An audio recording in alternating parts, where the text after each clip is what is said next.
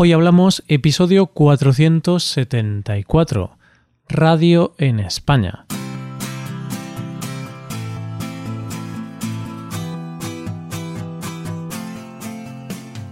Bienvenido a Hoy Hablamos, el podcast para aprender español cada día. Ya lo sabes, publicamos nuestro podcast de lunes a viernes. Puedes escucharlo en iTunes, en Android o en nuestra página web Recuerda que en nuestra web tienes disponible la transcripción y las hojas de trabajo de este episodio y de los episodios anteriores. Para acceder a esta transcripción tienes que ser suscriptor premium. Así que si quieres acceder a todo el contenido premium y además quieres apoyar la creación de este podcast, hazte suscriptor premium en hoyhablamos.com. Buenos días, querido oyente. Hoy vamos a hablar de un medio de comunicación que lleva con nosotros más de 100 años y sin embargo es prácticamente desconocido por los llamados millennials. Hoy hablamos de la radio en España.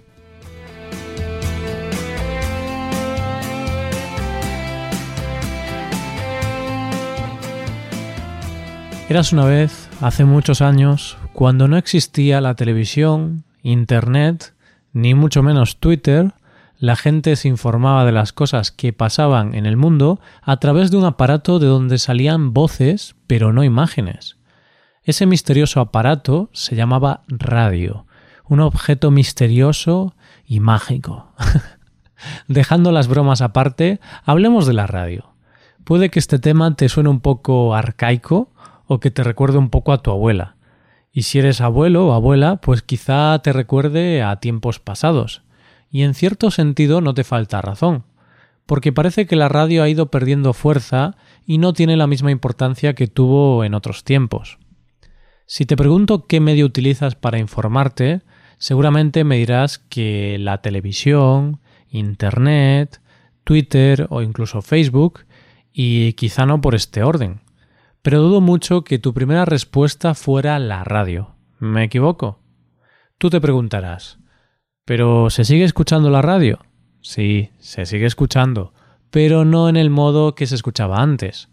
Quiero decir, mm, la mayoría de gente la escucha en el coche, cuando va y vuelve del trabajo, por ejemplo, pero no se les ocurre ponerla cuando llegan a casa. Y es verdad que parece raro porque vivimos en una época en que demandamos cada vez más información y la radio siempre ha sido más un medio informativo que de entretenimiento.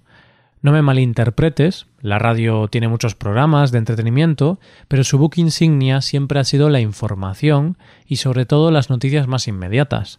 La gente quiere saber, necesita saber, pero por alguna razón cuanta más demanda de información tenemos, más pérdida de oyentes hay en la radio. Pero bueno, no seamos tremendistas, que parece que estoy diciendo que nadie escucha la radio.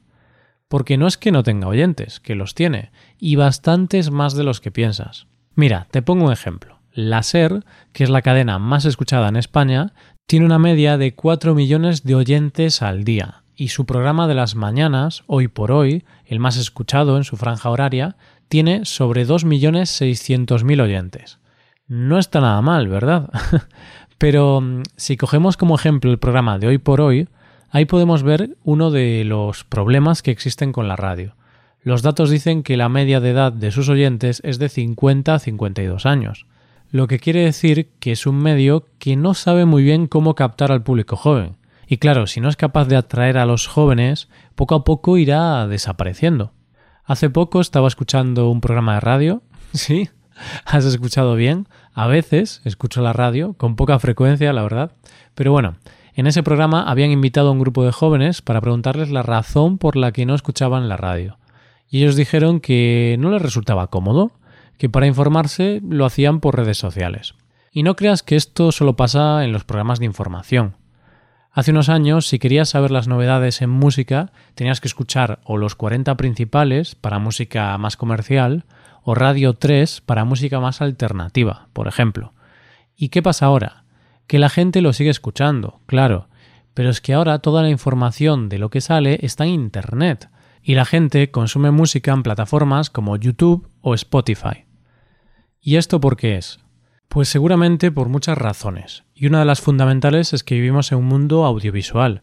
La gente no se conforma solo con escuchar, la gente también quiere ver. Pero esta no es la única razón. Quizá porque es más cómodo, quizá porque cada vez somos más vagos, o porque los tiempos cambian y los medios deben avanzar con ellos, pero la razón fundamental es que cada día nos cuesta más seguir un programa en concreto. No queremos tener que adaptar nuestro horario a los programas. Pero cuidado, esto nos pasa también con otros medios, como con la televisión. Cada día estamos más acostumbrados a elegir productos a la carta y escucharlos a la hora que más nos plazca. No soy adivino, pero sé lo que estás pensando. ¿No estaría genial que se pudiera escuchar la radio a la carta, una especie de Netflix de la radio?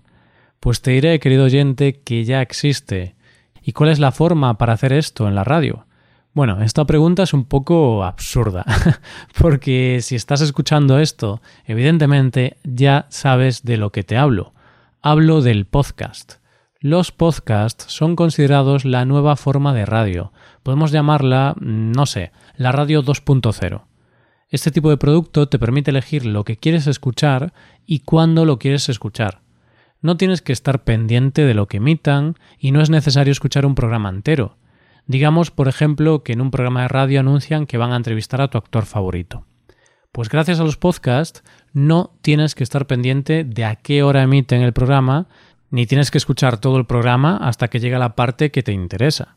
De esta manera lo escuchas cuando te apetece y vas a la parte que te interesa directamente. Otra de las ventajas de los podcasts es que es algo internacional y no hay limitaciones. Tienes acceso a cualquier contenido de cualquier sitio desde cualquier parte del mundo, sin tener miedo a perder la señal de radio en el momento más interesante. Por todo esto, yo me declaro amante incondicional de los podcasts y creo que en el futuro desaparecerá la radio tal y como la conocemos. O al menos creo que la radio no la escuchará ni el tato. ¿Por qué digo esto? Porque la radio lleva muchos años de ventaja al podcast. Y digamos que ya ha alcanzado un desarrollo pleno y no creo que pueda innovar mucho más. Está limitada por su propia tecnología. En cambio, el podcast es algo bastante nuevo. Es un sector de futuro y no tiene limitaciones. Creo que las empresas que ahora hacen radio en el futuro solamente harán podcasts. Ya hay muchas que hacen podcast, es cierto, pero el potencial por explotar es enorme. Todavía queda muchísimo por hacer. No sé, está claro que cada vez más gente prefiere los podcasts antes que la radio y esta tendencia no tiene pinta de que vaya a menos. Así que, como siempre decimos, adaptarse o morir. Dicho esto, querido oyente, tienes que saber que en España hay buena radio y muchísimos programas interesantes. Y puede que después de escuchar el programa de hoy sientas interés por saber cómo es la radio en España.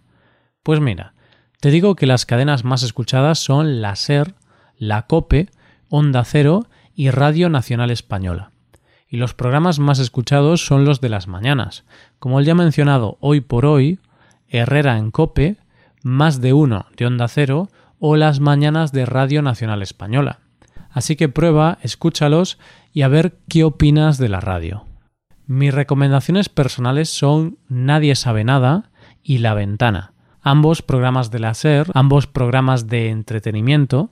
En Nadie sabe nada son dos humoristas que hablan sobre muchos temas distintos y La Ventana es un programa que trata de muchas cosas, como actualidad, entrevistas y humor. Antes de acabar te voy a dar un último dato. Todo lo que he dicho antes es cierto, pero tengo que decir que sí hay al menos un programa de radio del que todos los jóvenes hablan. Un programa que ha conectado con los jóvenes, que es de calidad y que nos encanta. Se llama La vida moderna y es también de la SER. Pero bueno, igual es un poco trampa porque se ve en YouTube también. pero de cualquier forma, es un programa de radio de entretenimiento y humor dirigido al público más joven y está funcionando muy pero que muy bien. A mí me gusta mucho. Y esto es todo por hoy. Si te gusta este podcast y aprecias el trabajo diario que realizamos, te invitamos a que te hagas suscriptor premium. Los suscriptores premium pueden acceder a la transcripción y al PDF con ejercicios y explicaciones. Hazte suscriptor premium en hoyhablamos.com. Muchas gracias por escucharnos. Nos vemos en el episodio de mañana donde hablaremos de expresiones en español. Pasa un buen día. Hasta mañana.